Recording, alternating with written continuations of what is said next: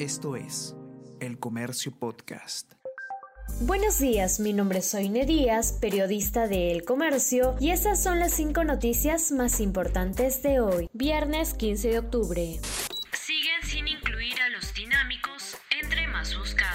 Hace más de una semana se dictó prisión preventiva para cinco implicados en el caso Los Dinámicos del Centro, pero Sector Interior recién reforzará acciones para su captura. Expertos subrayan que dar recompensas por detención depende del ministerio y plantean formar equipos especiales para este caso. Facción de Cerrón en Perú Libre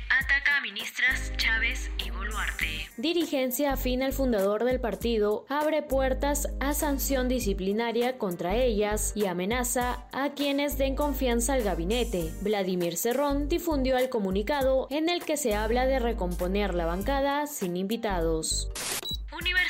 Podrán dictar clases de forma semipresencial. El ministro de Salud confirmó que se entregó protocolo de regreso a las aulas a los rectores de las casas de estudio de públicas y privadas. Cada centro definirá el número de alumnos que irán y los turnos. Solo se permitirá ingreso de los que tengan las dos dosis de vacuna nos hace sufrir. La blanquirroja cayó 1 a 0 ante Argentina y quedó en el penúltimo puesto de la tabla. Yotun erró un disparo desde los 12 pasos. Con solo 11 puntos, la selección quedó lejos del quinto lugar para el repechaje que ocupa Uruguay con 16 recibe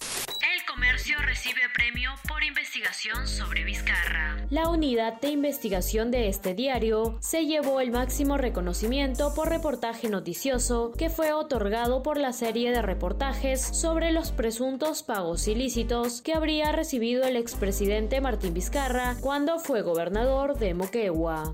Y no te pierdas en unos minutos el podcast Tenemos que hablar con Ariana Lira, quien junto a René Subieta, periodista de la sección política de El Comercio, solucionarán todas tus dudas sobre Perú Libre y el voto de confianza. Esto fue El Comercio Podcast.